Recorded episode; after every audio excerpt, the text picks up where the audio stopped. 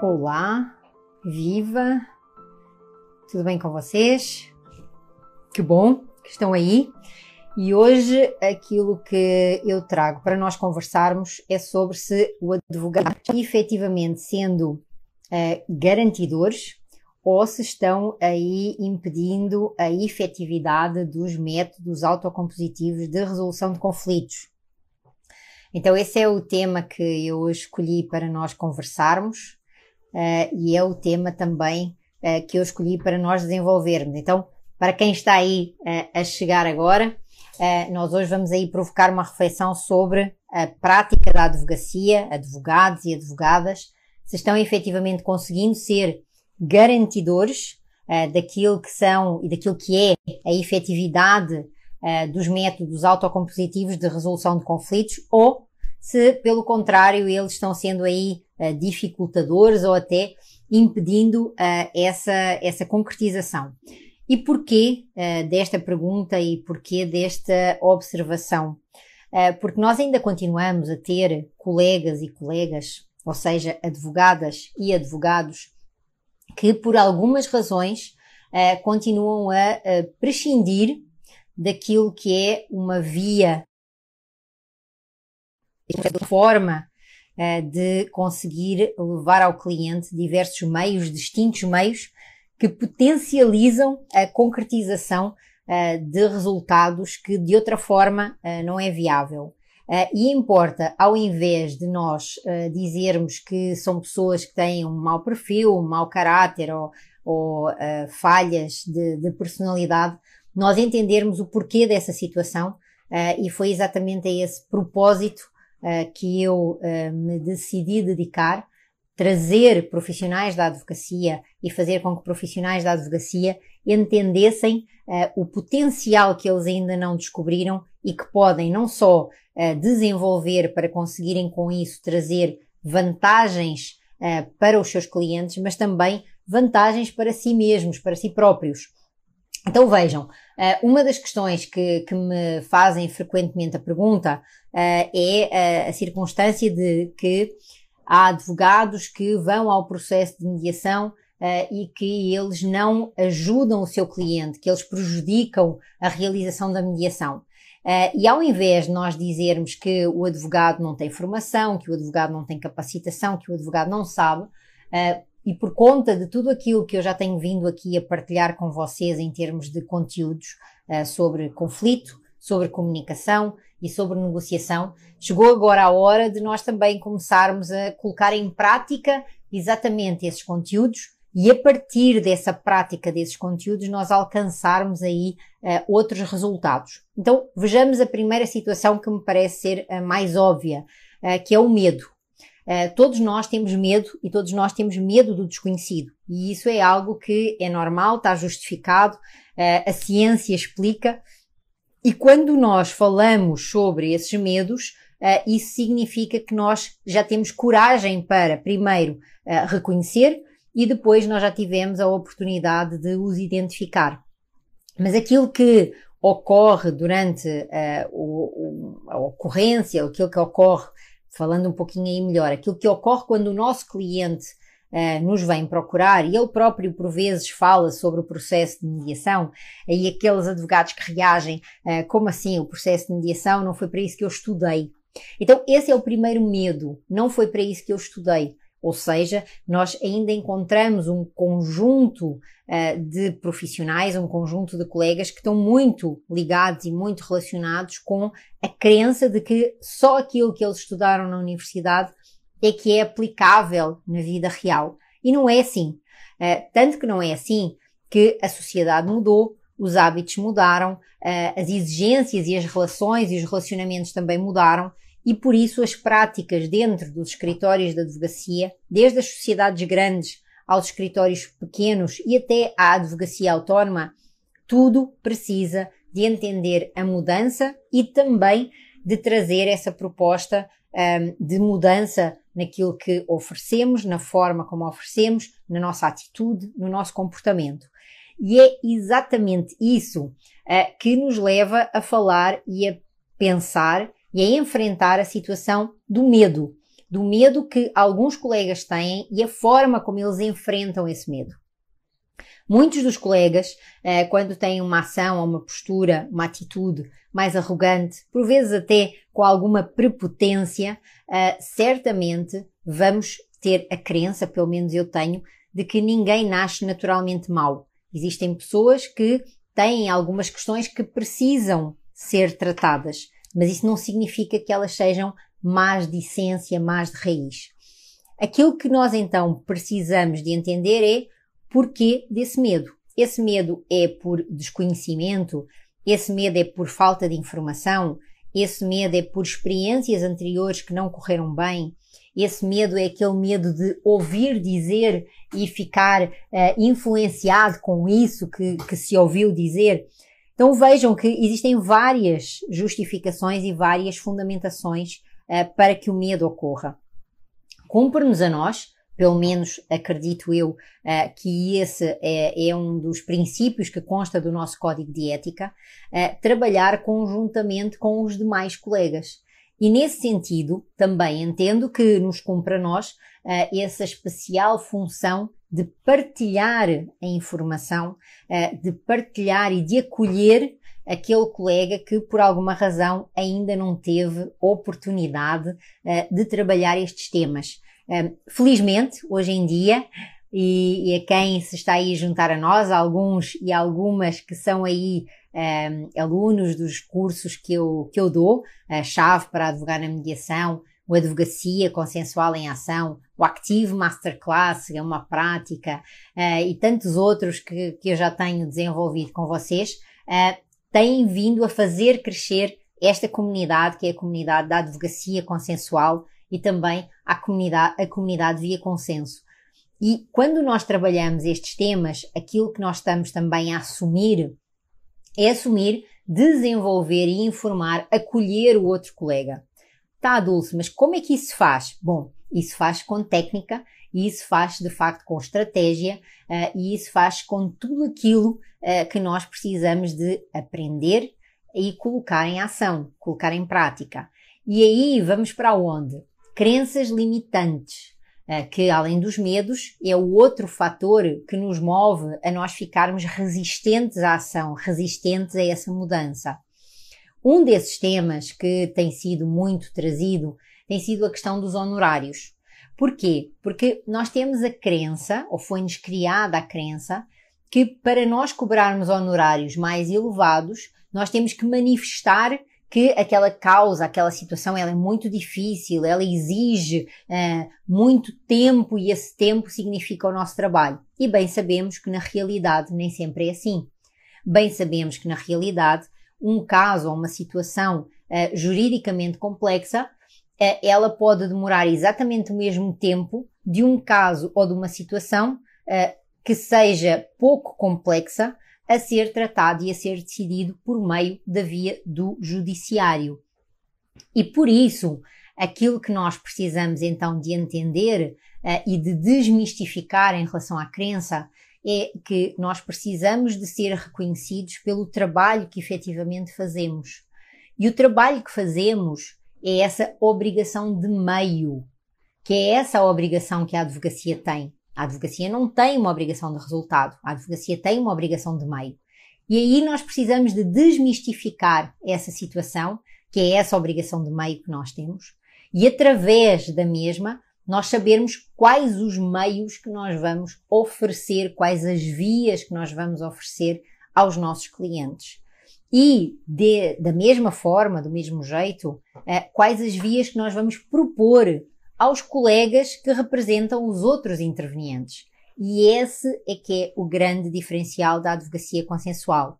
A advocacia consensual, ela tem uma expertise, ela é profissional também em comunicação, um dos pilares que nós já falámos aí do triângulo consensual.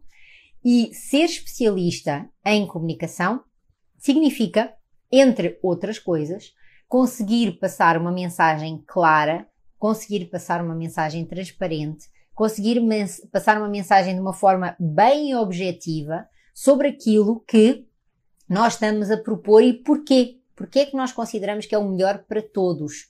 E esse é o outro diferencial.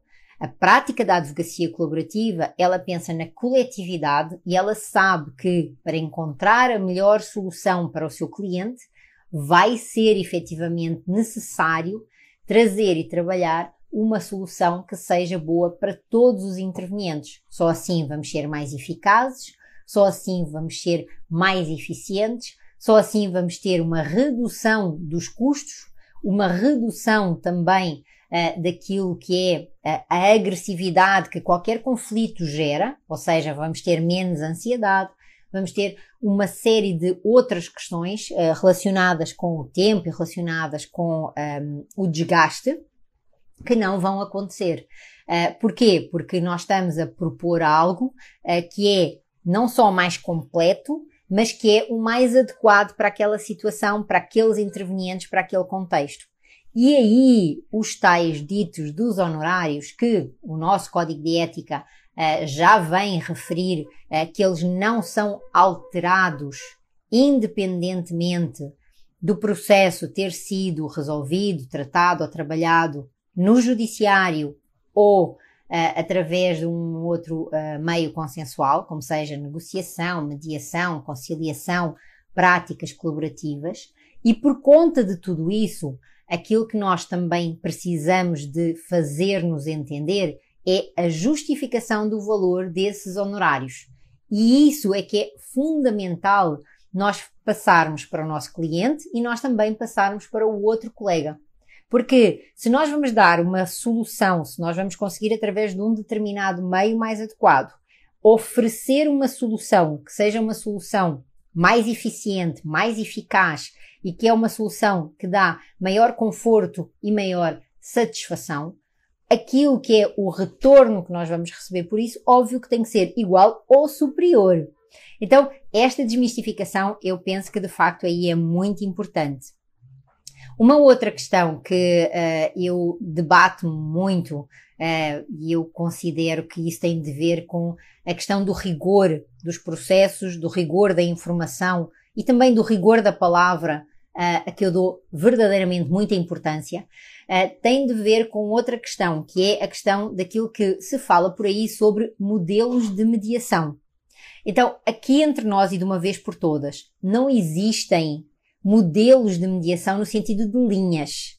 Aquilo que existem é modelos de negociação.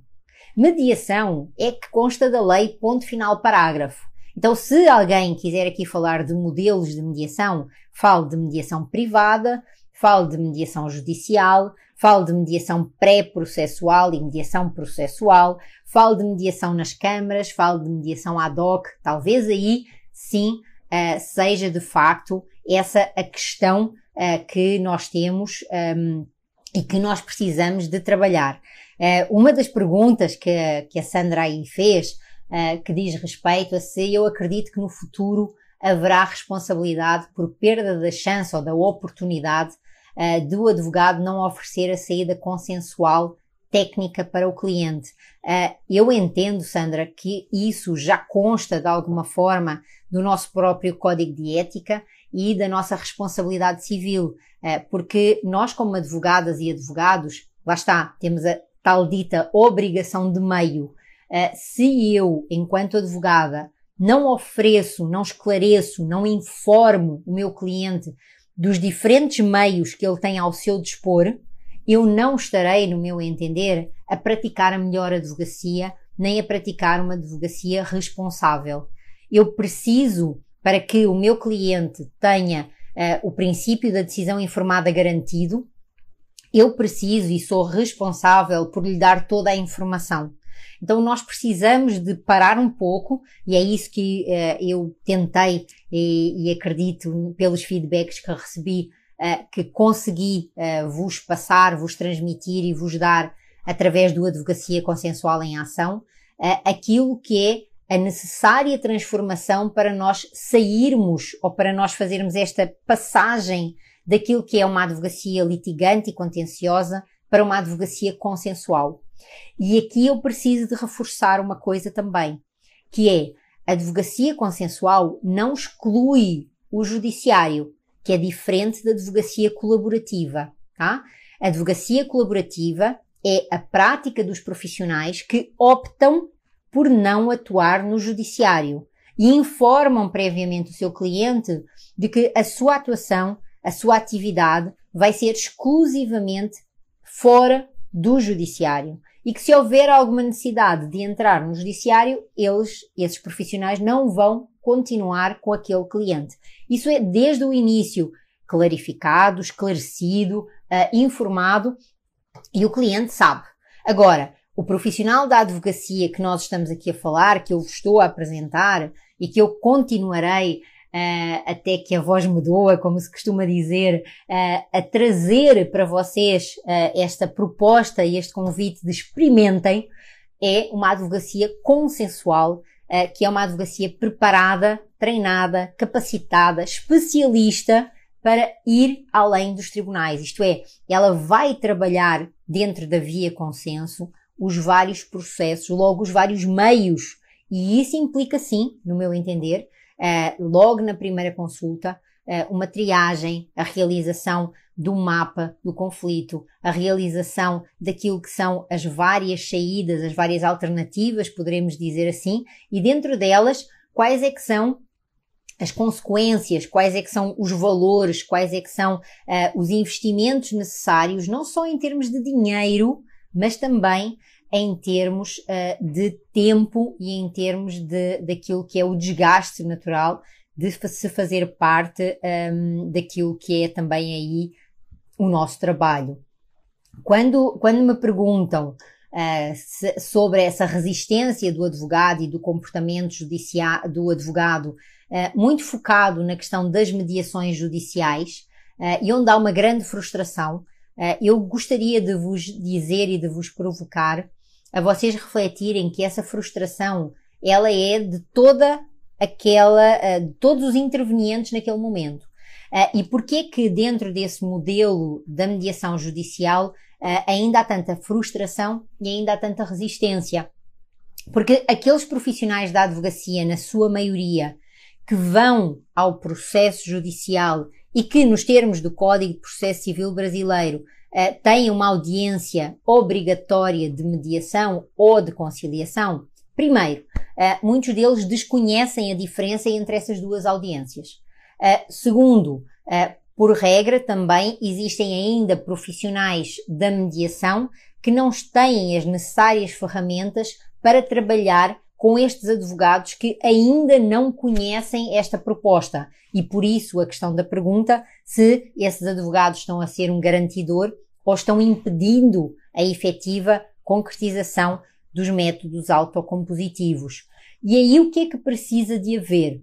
Precisa de haver a disponibilidade dos profissionais da advocacia que já atuam, e principalmente aqueles que já experimentaram a mediação privada, porque a mediação privada é efetivamente uma escolha, é uma escolha consciente, é uma escolha informada, é uma escolha do lugar onde se vai realizar a mediação e de quem vai ser o profissional que vai realizar a mesma. Então, tudo isso é diferente da mediação judicial e por isso nós não podemos comparar. Agora, o que podemos dizer sim é que para que não haja uh, essa frustração, que eu sei que alguns dos mediadores que também seguem aqui o meu canal, porque, como sabem, eu também sou mediadora, uh, precisam de entender é que é necessário colocar em prática técnicas, ferramentas de acolhimento desses medos, dessas crenças, dessa falta de formação dos profissionais da advocacia e, ao invés do convencimento,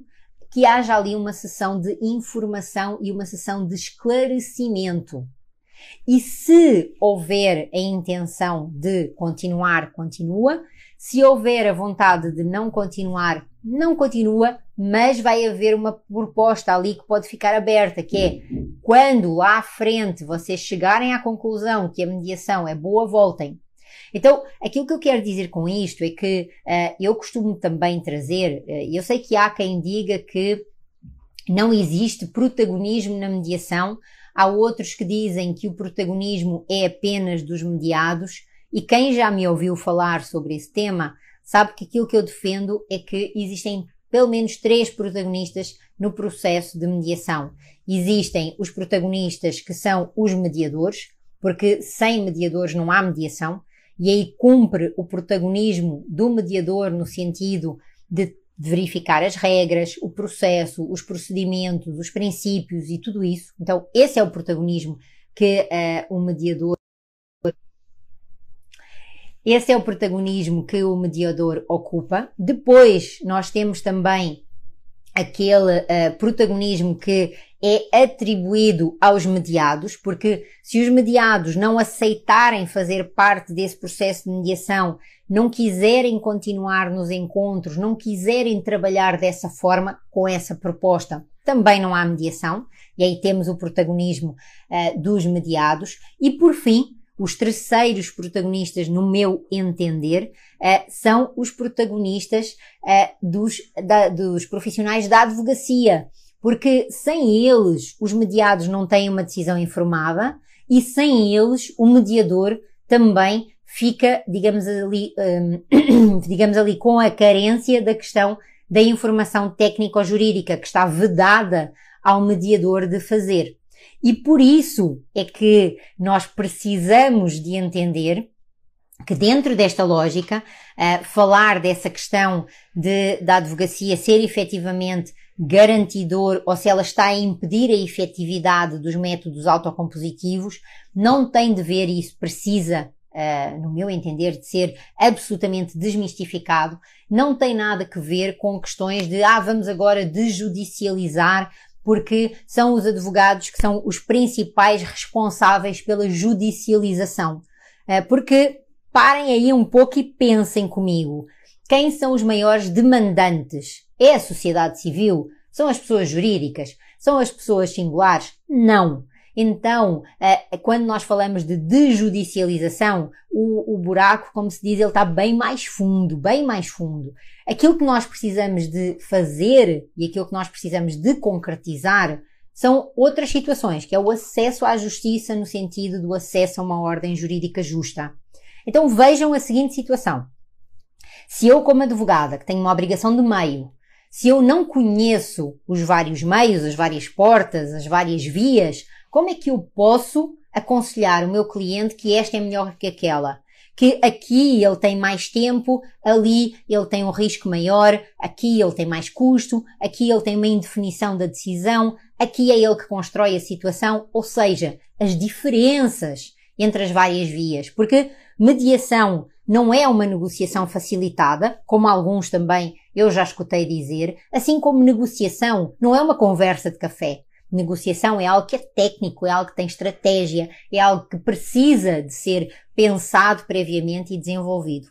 E com isso, aquilo que uh, nós então precisamos de interiorizar é que dentro desta lógica, uh, a formação, a capacitação é essencial, óbvio, uh, mas que nós precisamos daqueles tais três R's que eu, que eu falo muito. Nós precisamos de recriar o profissional, nós precisamos de entender que esse, esse recriar do profissional significa algo que depende desse sujeito, que é o advogado e que é a advogada, de o que é que de facto significa advogar, o que é que significa uh, essa sua atuação, essa sua, um, essas suas características que são únicas uh, e que são essenciais porque uh, nós precisamos ser genuínos e não uma cópia de outros e isso precisa de facto, no meu entender, de ser cada vez mais evidente porque nós se formos se respeitarmos essas diferenças, temos todos muito mais a ganhar.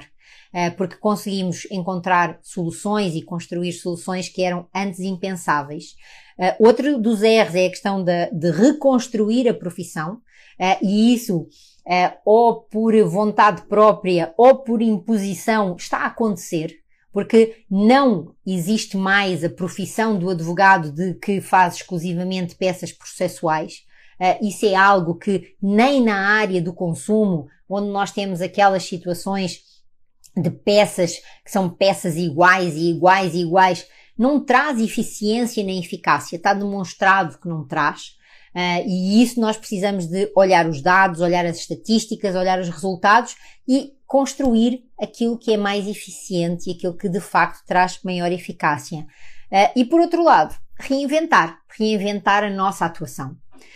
não cabe mais na prática da advocacia da modernidade aquele profissional que é um excelente teórico, que tem uma profundidade imensa de direito material, que tem uma profundidade imensa até de jurisprudência, que tem uma profundidade imensa de direito processual, mas depois, na prática, ele não tem uma criatividade jurídica que consiga trazer para a vida do cliente uma proposta de uma solução que atenda de facto àquilo que ele pretende e àquilo que ele um, quer ali ver atendido. Então é disso que eu estou a falar uh, quando eu falo desta questão de, de ser garantidor uh, e de atuar como um garantidor. Essa é a função da advocacia principal uh, e que nós precisamos não só de acolher, entender, uh, mas também respeitar e colocar em ação, colocar em prática. E aí uh, vejam que quando eu falo de advocacia consensual, eu não estou a dizer que a advocacia consensual é melhor, eu não estou a dizer que a advocacia consensual é a única prática, e eu não estou a dizer que a advocacia consensual ela vem substituir as demais. Cada um de nós tem o seu perfil e nós precisamos de começar por conhecer esse nosso perfil para respeitar. Mas eu tenho identificado muitos dos meus alunos uh, que uh, uh, o percurso de vida deles foi, eles iniciaram no curso de advocacia, no curso de direito, eles fizeram a agregação na ordem dos advogados e depois eles passaram para concursados. E como concursados, eles passaram ali uma vida a fazer atos repetitivos e, uh, entretanto, chegaram à aposentadoria. E quando chegam à fase da aposentadoria, começam a pensar sobre: e será que eu agora já consigo advogar? Porque lá atrás eu tive muita frustração. Colegas a falarem alto, eu via os meus colegas a, a fazerem rasteira ao outro, uh, e, e essa prática dessa advocacia não me seduzia, não me conquistava. Porquê? Essa prática, ela não tinha como foco o resultado maior. Essa prática, ela tinha como objetivo principal ganhar do outro e não ganhar com o outro. E ganhar do outro ou ganhar com o outro é uma escolha. E vão haver clientes que querem ganhar do outro, mas também vão haver, tentarmos a possibilidade de ganhar com o outro como algo mais vantajoso, eles, porque inteligentes são, vão pensar no assunto. Então, importa nós uh, tratarmos aqui e, e, termos essa consciência de que advocacia só há uma. E para se dizer que se pratica essa advocacia, nós precisamos, de acordo com o país onde estamos, de ter uma graduação em Direito, de fazer e cumprir com aquilo que são os parâmetros da Ordem dos Advogados desse país onde queremos ter a nossa agregação e passamos então a poder, efetivamente, de uma forma legítima, exercê-la. Então, advocacia só há uma. No meu caso, eu sou advogada portuguesa e sou advogada no Brasil também, OAB-MG. E aquilo que nós precisamos agora de trazer e de nos questionarmos é sobre o quê? Qual a prática que eu quero exercer? Eu quero exercer uma prática extrajudicial. Então, prática extrajudicial, no meu entender e de acordo com os estudos e com aquilo que eu tenho uh, colocado em prática e em ação uh, e verificado é toda aquela advocacia que não existe conflito. Então é a advocacia dos atos administrativos, dos atos de registro, uh, dos atos da regularização de bens. Isso é uma prática de uma advocacia extrajudicial. Não há conflito. Depois, nós temos a advocacia contenciosa ou litigante, que é a advocacia judicial, aquela que judicializa, aquela que demanda o judiciário, o tribunal, para uh, resolver uh, as situações que tem consigo. As situações que tem no seu poder para serem resolvidas, ok? É isso que eu quero dizer. Depois nós temos também a questão da advocacia colaborativa. A advocacia colaborativa é um modelo importado dos Estados Unidos, onde quem pratica uma advocacia colaborativa é, significa que assume um compromisso de não litigância, ou seja, de não ir ao judiciário, e assume um compromisso de confidencialidade. Mas ali existe conflito. E por isso é que a advocacia colaborativa é diferente da advocacia extrajudicial, ok? E por fim, aí também a questão daquilo que eu tenho vos trazido, vos proposto, e vos convidado a virem comigo, que é a prática da advocacia consensual. E essa prática da advocacia consensual é uma prática que ela engloba todos os meios, engloba todas as vias, inclusive a arbitragem e o judiciário, mas ela, ou seja, como eu costumo dizer, a advocacia consensual é boa de briga, mas ela é melhor a resolver efetivamente o problema do seu cliente, ou seja, ela faz parte ativa dessa resolução. Como? Dando preferência aos métodos autocompositivos. E aí temos, primeiro, a negociação técnica, depois também temos ainda a conciliação, a mediação, eventualmente até as práticas colaborativas. Nada impede que um advogado consensual verifique que é interessante recorrer às práticas colaborativas ou eventualmente a arbitragem ao, ao judiciário. Então, vejam todas estes, todos estes modelos, todos estes, estes pontos, eles fazem parte do Via Consenso, exatamente por conta uh, dessa grande abrangência que nós temos aí, que quem ainda não teve oportunidade, baixa aí o meu, o meu e-book, uh, o e-book Via Consenso, está lá na, na minha bio, uh, e por isso vocês vão conseguir ali ter esta visão maior uh, que é isso que eu pretendo que vocês façam, ou seja, façam a transformação do modelo mental de escassez para um modelo mental de abundância. Esse é o convite que eu faço no, no ACA, no Advocacia Consensual em Ação, e que, uh, de facto, quando eu vos trago essa proposta uh, de vocês fazerem esta, esta viragem, fazerem esta passagem, fazerem esta mudança, aquilo que eu quero que vocês verifiquem é que nós temos sim um oceano azul, um oceano azul aplicado ao mundo do direito, porque o termo do oceano azul é um termo que ele vem de uma outra área e que nós precisamos de entender que ele é também multidisciplinar e por isso também se pode aplicar uh, aqui na questão da área do direito. Então, há muitos mitos uh, relacionados com esta questão de ser um garantidor do advogado e a advogada serem ou não uh, garantidores daquilo que é esta, esta proposta dos métodos consensuais ou se eles estão de facto efetivamente a impedir que esta estabilidade e esta efetividade aconteça. É? Então, chega de nós ouvirmos pessoas, principalmente dentro de determinados órgãos com uh, muita responsabilidade, de dizerem que a responsabilidade ou a culpa, como às vezes se escuta, de, por exemplo, os métodos consensuais, como seja a mediação e a conciliação, não terem melhores sucessos ou maiores resultados porque os advogados não conhecem e não sabem participar. Então, chega de fazermos essas acusações, Uh, e importa nós entendermos que existem vários mitos que também precisam de ser ultrapassados.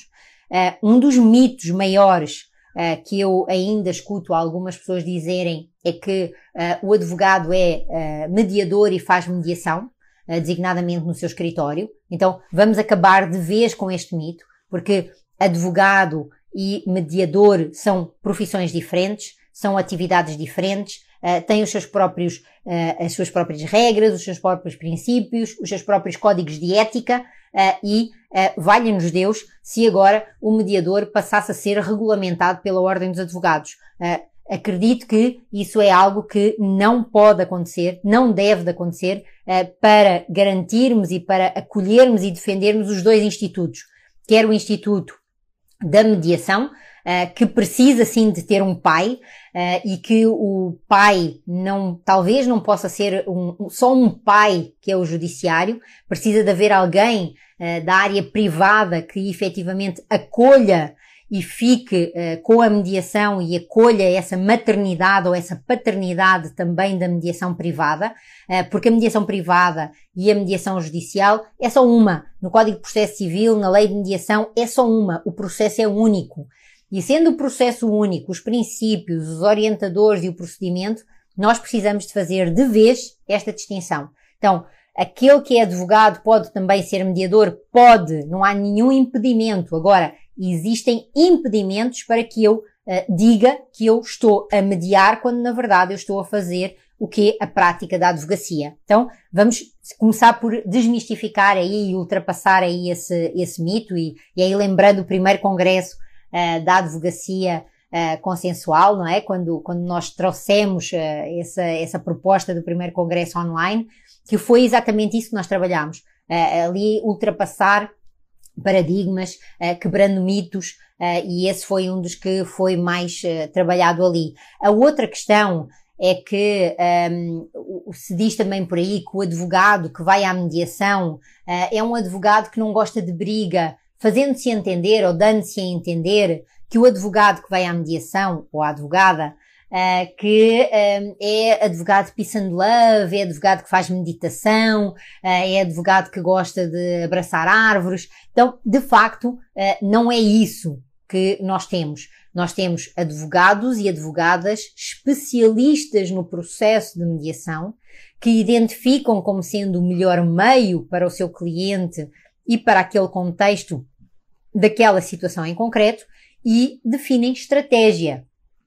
E é exatamente aí que algumas uh, entidades e alguns outros profissionais uh, não conseguem entender que a advocacia na mediação implica estratégia implica técnica, implica tática e implica preparação da advocacia do seu cliente.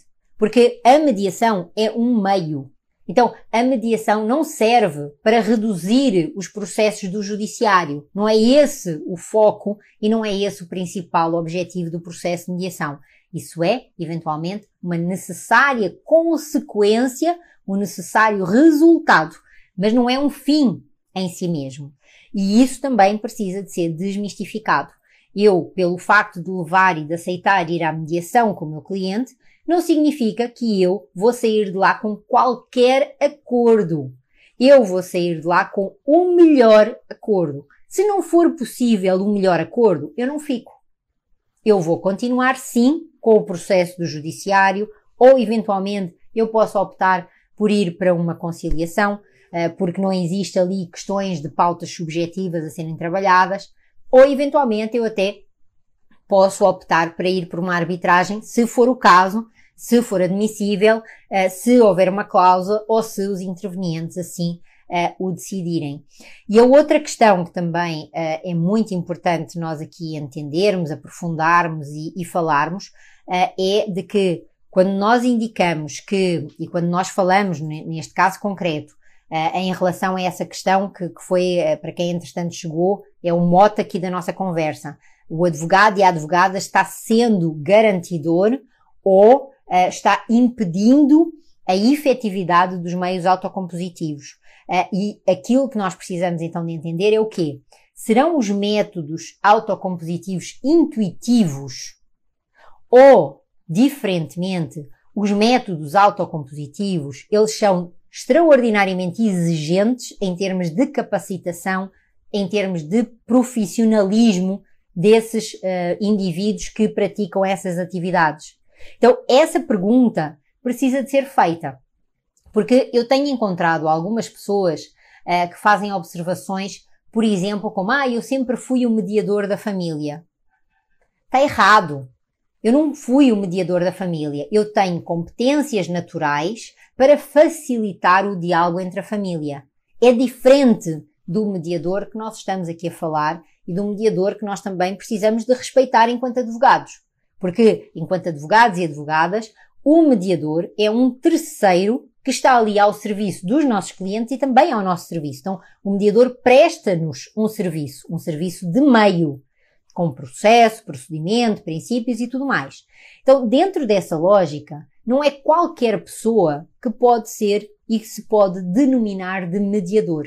Muito menos uh, aqueles, diria eu, que uh, vão fazer um curso de 40 horas, depois fazem um estágio de 80 ou 100 horas e já dizem que são mediadores profissionais. Não é assim. Não é assim. Uh, vejam que nós tivemos para conseguirmos, uh, por exemplo, vamos lá, para nós conseguirmos atuar como advogados, como é que foi o nosso percurso até chegar lá? Precisámos de 5 anos na universidade, agora alguns 4, mas a maioria de nós que estamos aqui precisamos de 5 anos na universidade. Por exemplo, no meu caso, eu precisei de 18 meses de estágio para conseguir depois eh, fazer todas as etapas para fazer a agregação na Ordem dos Advogados em Portugal. E depois, para uh, atuar aqui no Brasil, também precisei de todo um processo de agregação à ordem. Então, isso significa, nestas contas assim, mais ou menos, uh, pequenas ou grandes, que pelo menos, pelo menos sete anos eu precisei de adquirir conhecimento para depois eu efetivamente me apresentar à sociedade como uma advogada habilitada, capacitada e com competências para resolver e para auxiliar os meus clientes naquilo que são as necessidades deles. Então, se nós temos esse percurso, vamos a outras profissões, engenheiros, vamos a outras profissões, psicólogos, assistentes sociais, quantos anos essas pessoas estudam para exercerem e para se apresentarem na sociedade como profissionais? Qual é que é a diferença entre o mediador?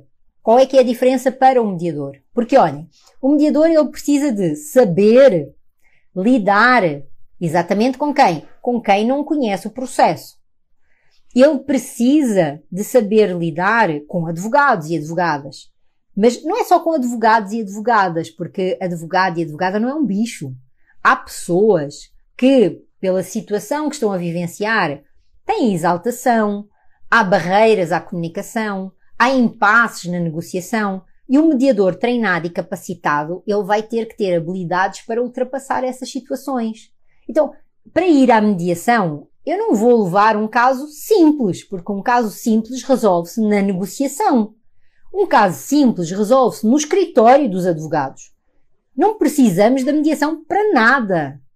A mediação é um meio que o advogado e a advogada precisam de colocar ao serviço do seu cliente depois das tratativas de negociação indireta, da negociação técnica feita entre advogados, não der certo.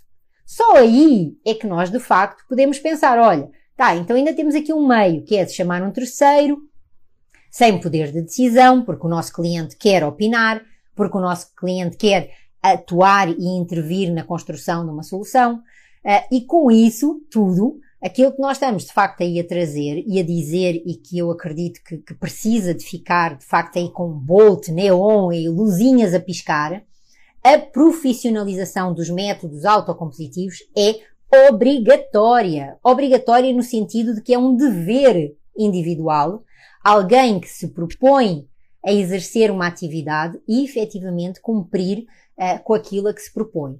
E portanto, dentro desse sentido e dentro dessa lógica, uh, para mim, Uh, eu gostaria que, que todos também, de alguma forma, pelo menos refletissem sobre isso. Eu não quero convencer ninguém, quero só propor aqui a reflexão e provocar aí o vosso pensamento, que os métodos autocompositivos, não estamos a falar de vamos todos ser amigos, vamos, vai, vai deixar de haver conflitos, vamos todos tomar café, um chazinho ou um suco e vamos todos ser amigos a partir de agora.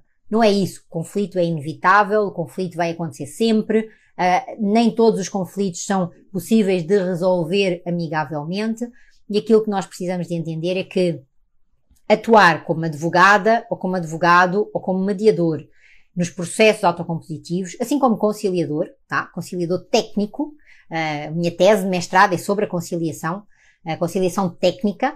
Uh, ela exige esse conhecimento, ela exige essa profundidade, ela exige uh, essa, essa maturidade para que ela ofereça o propósito a que ela vem. E mais uma vez reforçar aqui, o propósito dos métodos autocompositivos não é a dejudicialização. O propósito dos métodos autocompositivos é a autonomia da vontade privada dos intervenientes no conflito. E isso só pode acontecer verdadeiramente se houver decisão informada.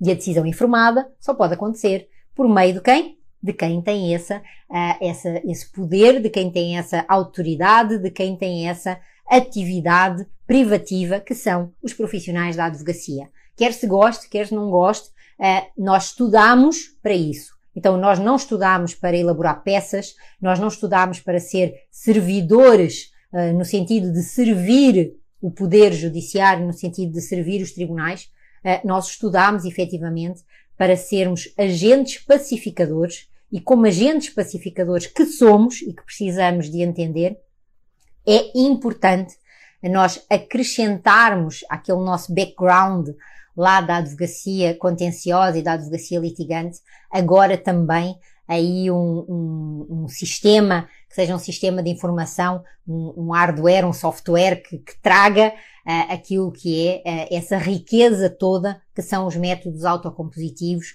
e que sem dúvida uh, podem não só ajudar os nossos clientes, podem nos ajudar a nós enquanto profissionais e podem, sem dúvida aí alguma, ajudar também a sociedade. E, e, com isto eu não estou aqui a ter um, um entendimento ou um pensamento uh, lírico ou imaginário ou utópico. Uh, aquilo que eu estou a falar é de facto com conhecimento de causa de todos os clientes que passaram pelas minhas mãos, uh, quer na atuação como advogada, uh, quer na atuação como mediadora. São atuações e atividades diferentes e que precisam de ser respeitadas também aí desse modo diferente. E vocês já viram que eu me entusiasmo muito quando, quando falo de temas que, que me são de facto muito caros, porque os métodos autocompositivos são temas que eu trabalho desde 2003 Uh, e que dentro dessa minha atuação, dessa minha expertise, dessa minha experiência e vivência, uh, eu de facto não tenho dúvida absolutamente nenhuma que eles são agregadores uh, e eles não são excludentes de nada, eles são inclusivos. e por isso, e aí também partilhar que esta construção daquilo que nós estamos hoje a vivenciar, ela é uma construção eh, que não surgiu agora. Ela é uma construção que ela não tem 5, ela não tem 10, ela não tem, ela já, te, já atingiu a maioridade, tá? Ela já tem mais de 25 anos, ela já tem mais de 30 anos. E por isso nós precisamos de, de, de terem atenção e de ter noção que o que nós estamos a falar não é novidade. E aceitar que não é novidade, mas aceitar que nós andamos aqui adormecidos durante algum tempo, vai custar, tá? Porque mudar custa. Sair dessa zona de conforto, sair dessa zona, desse lugar uh, que nos dá conforto, que nos dá segurança aparente, custa. Uh, ninguém diz o contrário. Agora, aquilo que eu vos posso dizer é que lá atrás, quando eu decidi sair dessa minha zona de conforto, eu não tinha a comunidade que hoje nós já temos. Eu não tinha o grupo de pessoas conscientes que hoje nós já encontramos. E eu não tinha pessoas com perfil e com profissionalismo e um rigor técnico que hoje nós já temos. E isso significa, pelo menos para mim, que a minha esperança aumenta. Porque eu achei, em determinada altura da minha vida, eh, que todo o trabalho que eu fazia seria para eventualmente os meus netos verem uma sociedade diferente. Hoje eu tenho certeza que eu ainda vou ver uma sociedade diferente. Agora, não depende de mim sozinha.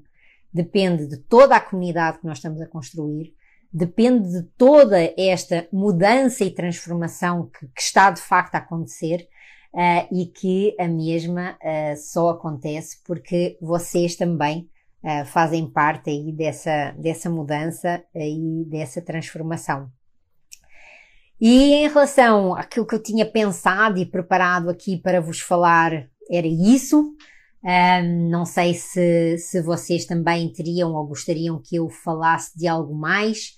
Tem uma outra questão que, que eu penso que também é interessante, atendendo a que estamos a falar aqui, desta questão de advogado e, e advogada eh, está sendo realmente um garantidor ou está impedindo a efetividade dos métodos autocompositivos, eh, de nós, ehm, enquanto operadores de direito, fazermos o nosso dever de casa de ler a lei de mediação e ler o Código de Processo Civil.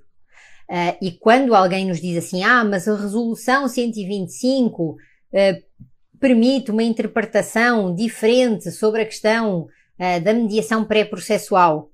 Minha gente, aonde é que vocês vão buscar que uma resolução tem maior força legal do que uma lei? Eu, por uma eternidade que viva, isso significa violar tudo aquilo que se aprende em relação à hierarquia das fontes de direito. Então, sejamos técnicos, sejamos advogados, sejamos juristas, sejamos avaliadores e interpretadores da lei. Isso, de facto, é algo que não pode ser aceito como uma justificação. Não pode, tá? Não pode. Um, e estão, estão aí a pedir-me para eu falar outra vez da, da questão das formas de exercer a advocacia, não é? Bom, então vamos lá, de uma forma assim bem simples e, e sumária, dizer que uh, aquilo que, por regra, por conta da questão, eu, eu, falo muito disto nos meus cursos, tá? Então aí fica, fica o convite para vocês virem e, e notem que os meus cursos, apesar da minha linguagem ser uma linguagem destinada a profissionais da advocacia, uh, vocês já sabem, inclusive a Simone deu o seu testemunho, uh, a Simone é assistente social e ela fez a chave para advogar na mediação. Então, uh, não tem ninguém melhor do que ela para dizer que toda a gente pode vir fazer os meus cursos, ok? Porquê? Porque há ali conteúdo que vocês vão aproveitar designadamente para saberem conversar melhor com os advogados. Isto para quem é mediador, tá? Para quem é advogado, nem há dúvidas, certo? Uh, aí o que é que eu iria então dizer? Se nós tivéssemos uma a, a tal chamada linguagem dual nós temos advocacia judicial e advocacia extrajudicial. Ou seja, é como se o judiciário fosse sempre o pai de tudo e depois tudo que não é judicial vai para o extrajudicial. E aquilo que nós precisamos de entender é que nós não vivemos mais no mundo dual. Isso acabou. A era do analógico já foi. Nós vivemos na era do digital faz tempo. Então, aquilo que nós precisamos é de libertar a nossa consciência para essa era do digital. E com isso, com essa libertação para a era do digital, nós entendermos que não temos mais um mundo dual, nós temos um mundo abrangente, temos um mundo de abundância, onde o judiciário faz parte, óbvio que sim, ele vai ser sempre necessário, mas ele não é principal e ele não é o primeiro nem a primeira escolha. E aí, nós em vez de termos essa diferença entre mediação, advocacia, desculpem, advocacia judicial e extrajudicial, nós vamos ter o quê? Nós vamos ter a advocacia litigante ou contenciosa, que é aquela que usa o judiciário e usa a arbitragem, que são métodos heterocompositivos. Vamos ter a advocacia extrajudicial, como aquela que trabalha situações onde não existe conflito. Questões administrativas, questões de registros, uh, questões de planejamento sucessório, tá? E depois vamos ter a advocacia colaborativa, que é aquela que vem da linha do Stuart Webb e da Pauline Tesler, norte-americana, uh, que nos traz a, a proposta de, um, sem ir ao judiciário, que é a cláusula de não litigância e a cláusula de confidencialidade. Então, a advocacia colaborativa não tem nada a ver com eu, enquanto pessoa, colaborar para, ok? E aí surge o quê? Surge aquilo que eu vos tenho trazido e aquilo que eu vos tenho dito, que é a advocacia consensual. E a advocacia consensual, aquilo que ela oferece, aquilo que ela propõe, é uma advocacia especializada na via consenso. E a via consenso é o melhor método para aquelas pessoas e para aqueles contextos. E isso significa que o profissional da advocacia consensual, ele vai saber se movimentar em todos os meios, em todas as vias, em todos os processos, desde a negociação, à mediação, à conciliação, práticas colaborativas, arbitragem e judiciário. Então, acaba por ser o quê? Uma prática de uma advocacia que ela, como, como ela trabalha e ela trata aquilo que é a sua efetiva responsabilidade profissional. Ok? Então, com tudo isso, uh, e voltando aí à nossa, à nossa questão inicial sobre se está o advogado e a advogada realmente a ser um garantidor ou vem impedindo a efetividade dos métodos autocompositivos, uh, aquilo que nós precisamos de entender é que existe muita formação, existe muito conhecimento que nós precisamos de aprofundar, uh, mas como eu estava a referir a questão da lei de mediação, a questão do Código de Processo Civil, óbvio que a Resolução 125 tem muita informação importante, mas é uma resolução, não é lei, tá? Então, lei é Código de Processo Civil, que é lei, é a lei de mediação. São as duas leis. E aí nós precisamos de identificar o quê? Lei geral, lei especial, um, a, a, questão da, da, da, data de entrada em vigor. Uh, ou seja, tudo isso são princípios e são regras que, se nós quisermos aprofundar, temos aí pano para mangas. Eu brinco que se os uh, professores de processo civil uh, se uh, derem ao trabalho de estudar a Lei de Mediação e o Código de Processo Civil para explicar aos seus alunos a Lei Geral, a Lei Especial, que para explicar aos seus alunos a, eficácia da lei no tempo, têm muitas questões que de facto precisam de ser trabalhadas, desenvolvidas e trazidas e que têm muito a oferecer a esta questão da profissionalização nos métodos autocompetitivos. Uh, que essa é uma das questões que de facto são, são, é, são maiores, são mais complexas e que exige e demanda muito de nós. Uh, porque vejam, a advocacia, ela foi formatada na universidade para subsumir a lei ao facto, ao facto concreto, à história, certo? Ou seja, nós fomos formatados para fazer pautas objetivas, eh, nós fomos formatados para trabalhar questões mensuráveis. E isso é uma formatação de 5 anos. Mais os tais, por exemplo, no meu caso, 18 meses. Então, eh, eu fui formatada dentro desse padrão. Uh, simplesmente eu não, não gosto de me converter uh, àquilo que é um padrão, eu gosto de perguntar, eu gosto de questionar, eu gosto de experimentar para ver se as minhas ideias têm ou não algum sentido e por fazer tudo isso, eu cheguei à conclusão que aquele padrão não se encaixava em mim. E eu, efetivamente, amo direito. E eu, efetivamente, entendo que a advocacia é uma profissão super nobre. Então, eu não queria continuar naquele padrão e eu identifiquei que havia ali uma outra forma de advogar. E se havia uma outra forma de advogar, eu fui atrás. Porque é assim que eu faço, tá?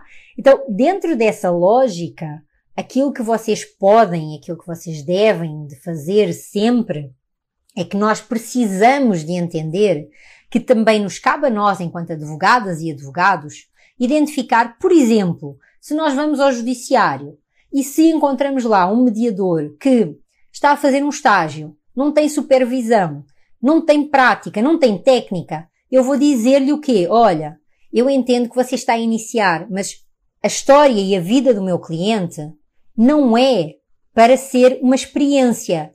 E aí o que é que é a minha obrigação fazer? O meu cliente tem condições económico-financeiras? Então eu vou para a mediação privada, onde eu escolho quem vai ser o mediador. Essa é a minha responsabilidade. É indicar ao meu cliente que para ele é melhor ir à mediação privada, tá?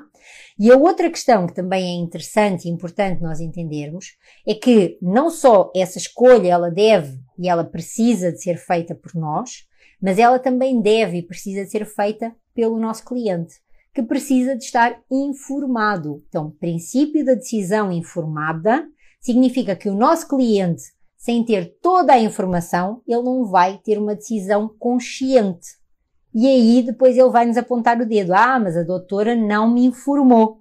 A doutora não disse. A doutora não esclareceu. Então nós precisamos de ser, de facto, aí transparentes e agregadores em relação a tudo isso.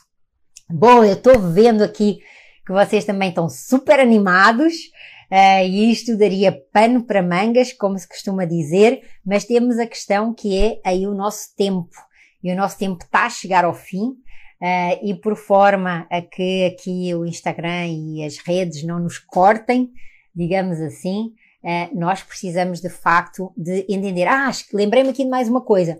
Quando nós vamos mesmo à mediação judicial, leiam o Código de Processo Civil. Nós podemos fazer lá no nosso requerimento, petição inicial ou contestação, o quê? Indicação de que pretendemos que seja agendada uma mediação e mais, nós podemos indicar quem é que é o mediador ou quem são o conjunto de mediadores que nós gostaríamos que fosse ali uh, atuar. Então, nós temos tudo para fazer com que os métodos autocompositivos efetivamente se cumpram e nós temos estudos para ser garantidores de que os métodos autocompositivos sejam respeitados. Então não fiquem à mercê uh, daquilo que A diz e daquilo que o B diz. Venham estudar, venham se aprofundar, venham ver e analisar e interpretar a lei e cristalizar conhecimento. Essa é a minha proposta Uh, os meus alunos são aí testemunho de que é isso que eu faço. Uh, pelo menos esforço-me por isso e eles dizem que os resultados são bons. Da minha parte, muito obrigada aí pela vossa presença, pela vossa disponibilidade, pelo carinho, pelos comentários que colocaram. E se esta live foi importante para vocês, por favor, aproveitem, peguem aí no avião e enviem para um ou dois dos vossos contactos. Ela vai ficar gravada, então ela vai ficar disponível no meu IGTV. Coloquem aí também as questões que vocês quiserem. Eu prometo que eu respondo a todas, tá? Posso demorar mais um dia, mais outro, mas eu respondo a todas. Então fica aí à vossa disposição. Uh, fico aí também com a minha energia e com a vossa para nós criarmos esta transformação consolidada e uh, com esta, de facto, abundância que há aí por construir, tudo por fazer, ok? Beijos, abraços e até o nosso próximo encontro. Tchau, tchau.